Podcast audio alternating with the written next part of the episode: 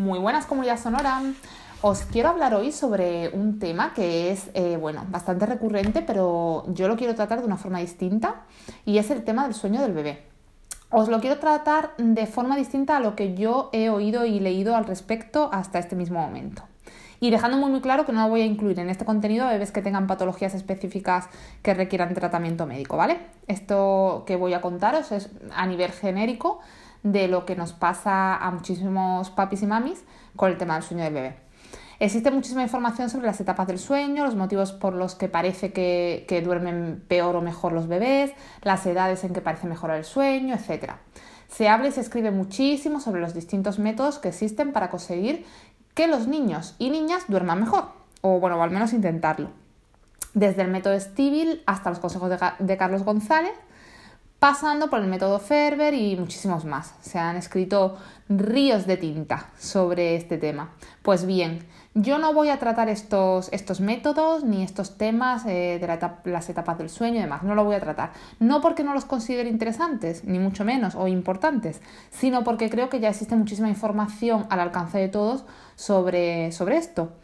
Entonces, yo lo que quiero hablaros eh, es de la forma más directa y sincera, desde el corazón, sobre lo que para mí es el tema del sueño del bebé, lo que ha sido mi experiencia y lo que os puedo, bueno, pues aportar, ¿vale? Para que os ayude. Durante mi primer embarazo eh, escuché a muchísimos papis aconsejarme que aprovechara para dormir, ya que con la llegada del bebé no dormiría en un tiempo. Bueno, pues yo nunca me imaginé hasta qué punto esto iba a ser tan duro. Antes de ser madre siempre creí que yo iba a morir si no dormía mis siete horas mínimo cada noche. Bueno, pues con la llegada del peque y viéndolo poquito e interrumpidamente que dormía este, pasaba los días calculando cuándo se produciría el milagro de que durmiera el tirón al menos cinco horitas cada noche y preguntándome cuándo conseguiría quedarse dormido sin tener que mecerlo durante dos horas cantándole todo el repertorio de nanas que conocía en ese momento, que ahora son más todavía. ¿Vale? Bueno, primero mi esperanza era que al pasar la cuarentena el sueño mejorara. Luego que sea los tres meses. Luego que quizás cuando dejara de, amamantarlo. Luego que cuando empezara la guardia quizás mejoraba. Bueno, podéis imaginar mi desesperación cuando yo veía que el sueño no mejoraba, sino que en realidad incluso empeoraba conforme pasaban los meses. A ver, yo sé que no todos los bebés duermen mal, de hecho, esto es un tema que a mí me, hervía la sangre aún más, porque claro, lo típico que luego tienes un montón de niños cercanos cuyas madres te van contando lo maravilloso que duermen y, que desde el, primer, primer día, ¿no? Pero que desde el primer mes ya duermen bien, o que si al segundo mes ya comenzaron, o que si nada más que le quitaron la teta y empezaron con el biberón ya, ya mejoró mucho. Bueno, vale, hay muchos que empiezan a dormir bien antes, pero la realidad es que la mayoría no dejan descansar a sus progenitores. Esto es una realidad. Y está estudiado. El, mayor porcentaje es de estos bebés que no dejan dormir a sus padres, ¿vale? O sea que los que me estáis escuchando, cuyos hijos duerman bien, enhorabuena, yo me alegro un montón, de verdad, sinceramente, pero la mayoría somos los otros casos, los que nuestros niños no duermen bien. Siempre les pasa algo, además, por muy bien que duerma un bebé, es que siempre tiene alguna, mm, vamos a decir, dolencia, molestia o lo que sea, incluso aunque concilien el sueño, que sepan volver a conciliarlo después de los microsueños, incluso así puede ser que estén resfriados, puede ser que les pique un pie, puede ser que, que le estén saliendo los dientes.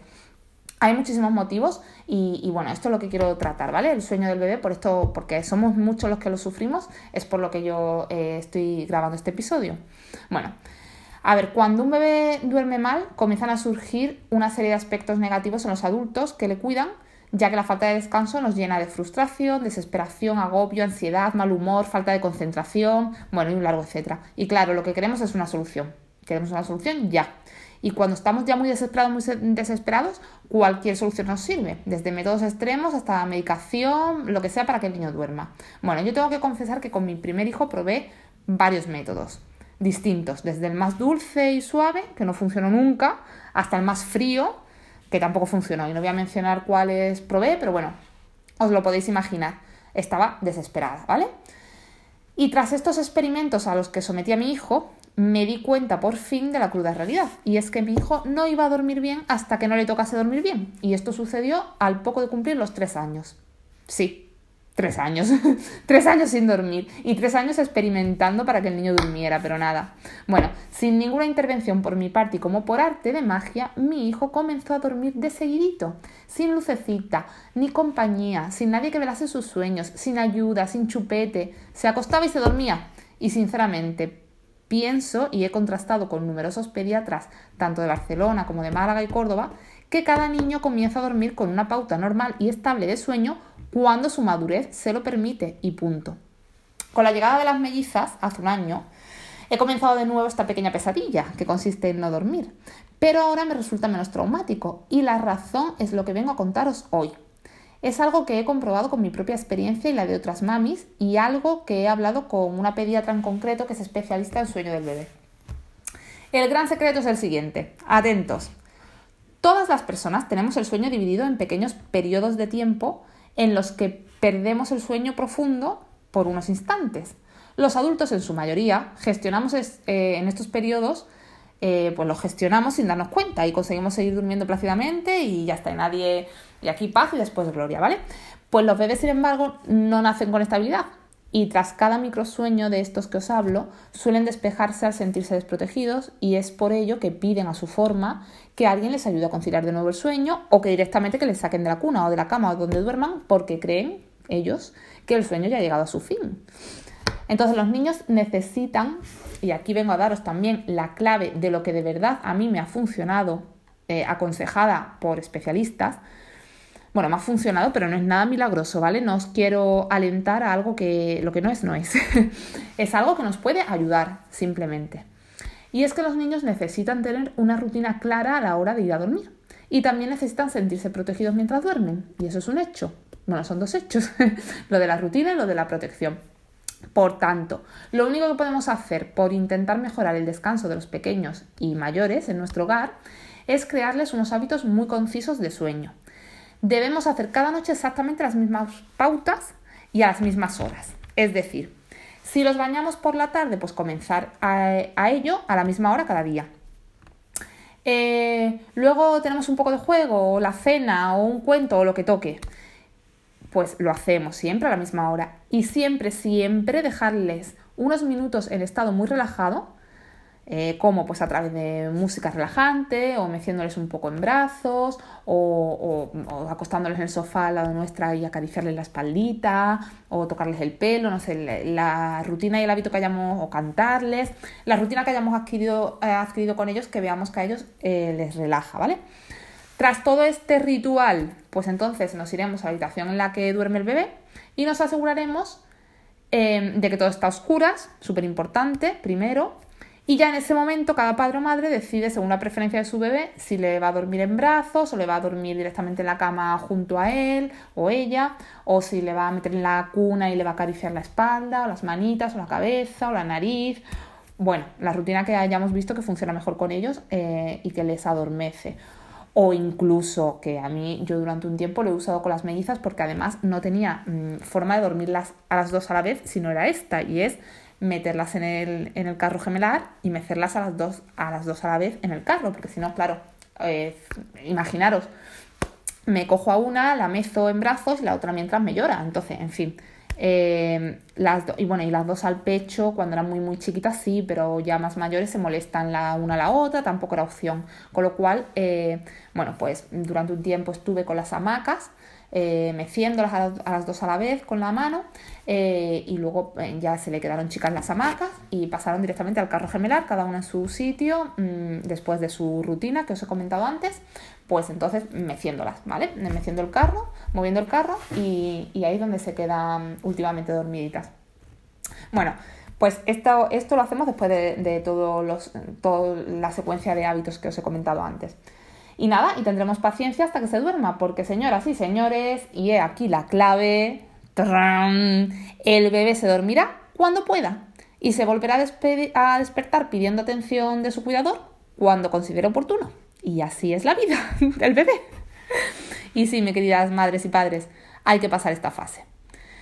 Y, mi consejo no es otro que pasarla con dignidad, con mucho positivismo y como algo temporal, porque es lo que es es algo muy temporal que quedará Pues en una simple anécdota que contaremos a nuestros hijos cuando sean grandes.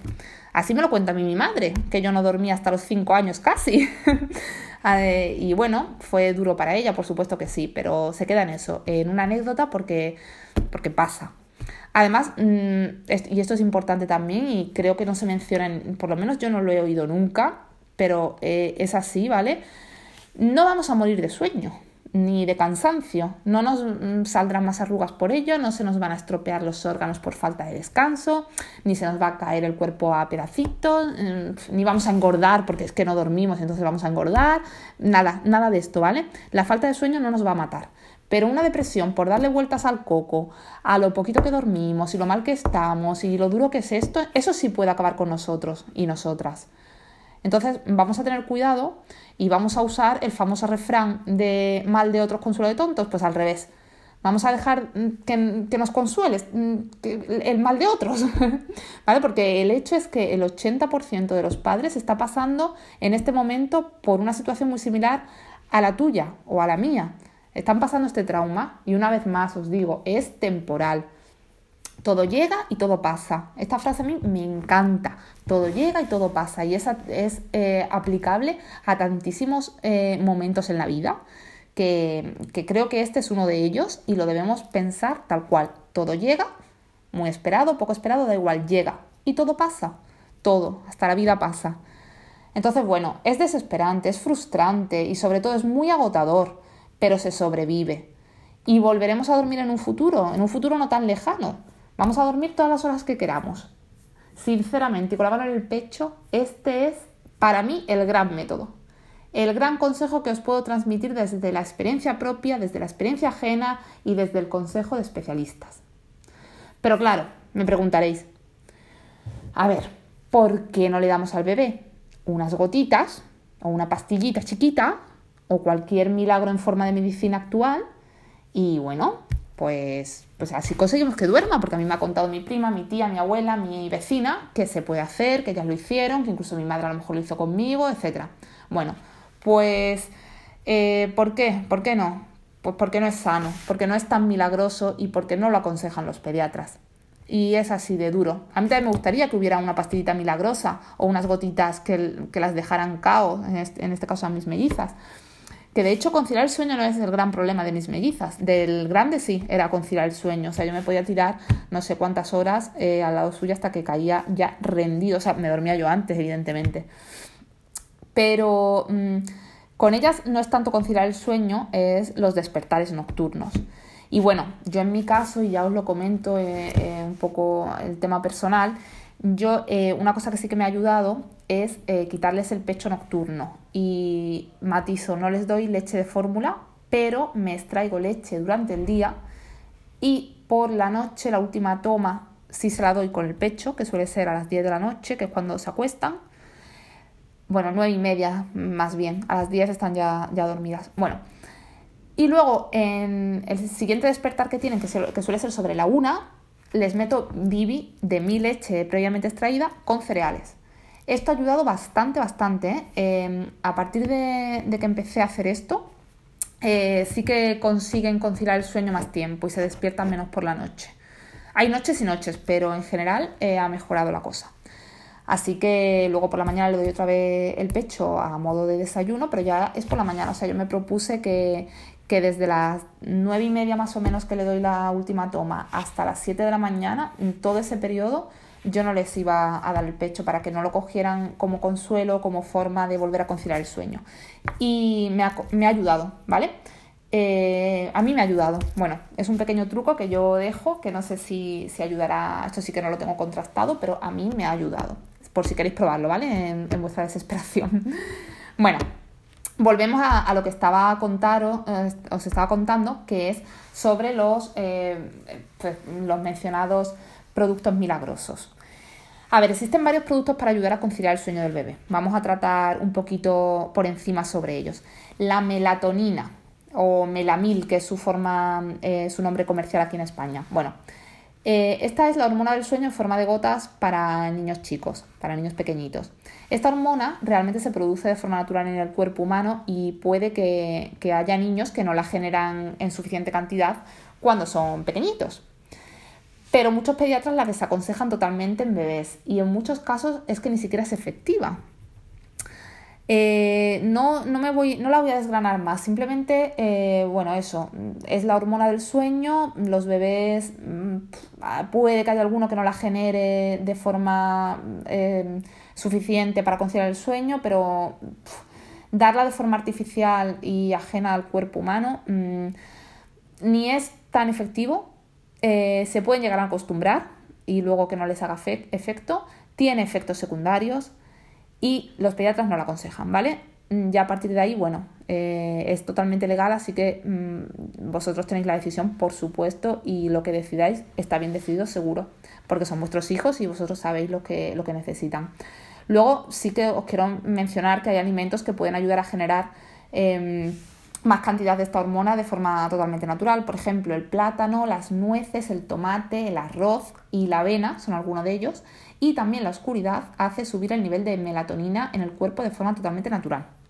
También alejar eh, luces artificiales tipo móvil, ordenador, este tipo, eh, televisión, este tipo de cosas, porque eh, estos elementos hacen, estas luces hacen disminuir la, la, melatonina, ¿vale? Luego pasamos a otro, el antihistamínico conocido como Variargil. A ver, es totalmente desaconsejado por casi todos los pediatras. Bueno, no me quiero arriesgar a decir que todos los pediatras lo desaconsejan, pero prácticamente todos lo desaconsejan. De hecho, creo que fue retirado del mercado, no sé si ha vuelto a estar, eh, necesita, eh, bueno, dependerá de la comunidad autónoma, pero en muchas necesita de, suscripción médica, en fin. Mm, es un medicamento que en realidad eh, es para tratar alergias y que, bueno, que se ha usado durante muchos años como ayuda para conciliar el sueño del bebé porque, porque produce como efecto secundario, produce somnolencia, con lo cual, bueno, pues se, se, se, usa en, lugar de para, para, tratar la alergia, se usa para tratar eh, la falta de sueño. A mí mi pediatra me dijo textualmente que solo lo ha recomendado dos veces a lo largo de sus muchos años de profesión eh, y que ha sido en dos casos muy, muy, muy, muy extremos, que era o, el niño dormía o, bueno, o había riesgos muy grandes. Mmm, de, bueno, de cosas peores, ¿vale? Entonces, eh, así me lo hizo saber, ¿eh? textualmente. Con lo cual, bueno, yo me quedo con eso y con que no, que no está aconsejado. Eh, y os voy a hablar de un último método que, que bueno, que también se, se, aconseja en distintos foros y es la homeopatía.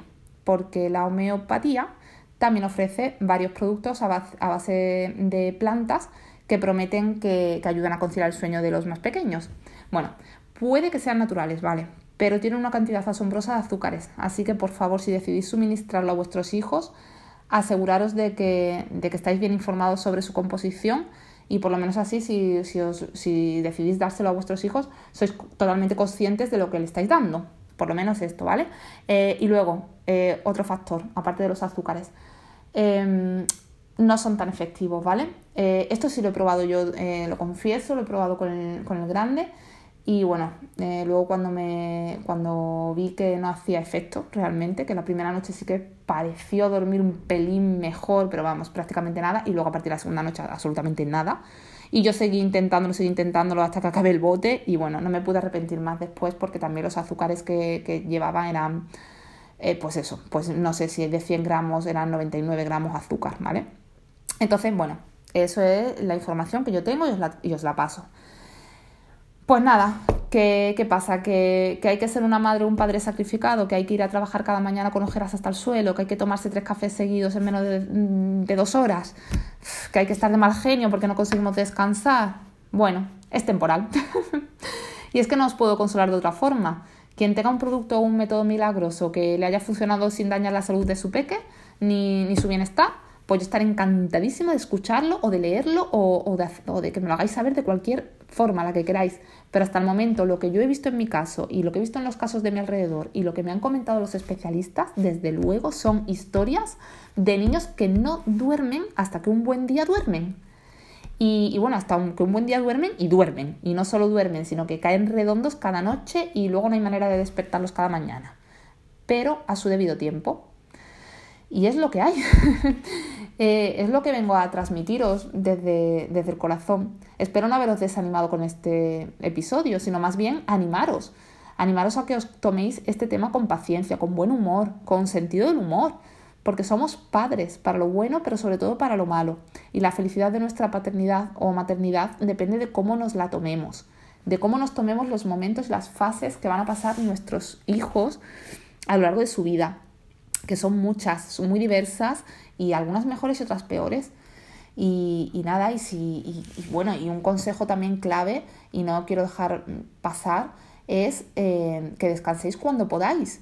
Que si el niño duerme a las 3 de la tarde, pues a las 3 de la tarde echaros, aunque sea en una silla si podéis. Que estáis en el trabajo y tenéis media hora para comer, comer rápido y, echaros mm, sobre la mesa 20 minutos.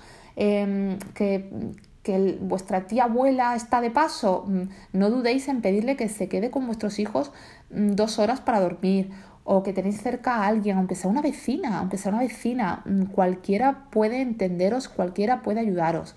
Pedid ayuda, intentad descansar cuando podáis. No, no os... Em, no os encabezonéis en que tiene que ser de noche y que los niños tienen que dormir de noche. Evidentemente todo sería más fácil si el niño durmiera 7-8 horas cada noche del tirón, pero es difícil, así que intentad dormir cuando podáis. Y poco más os puedo decir, sino que, muy feliz no descanso a todo el que esté en este, en este momento en el, eh, como yo estoy y con el tema del sueño. Y que si queréis más o tenéis que comentar lo que sea, cualquier feedback, pues la cuenta de Instagram sonora barra baja baby está disponible para todos vosotros y vosotras eh, ininterrumpidamente para que, pues eso, que comentéis lo que queráis. Y muy, muy feliz, eso lo que he dicho, no descanso. no, descansar cuando podáis y feliz descanso cuando podáis. y hasta el próximo episodio, que espero que os guste muchísimo. Un besazo.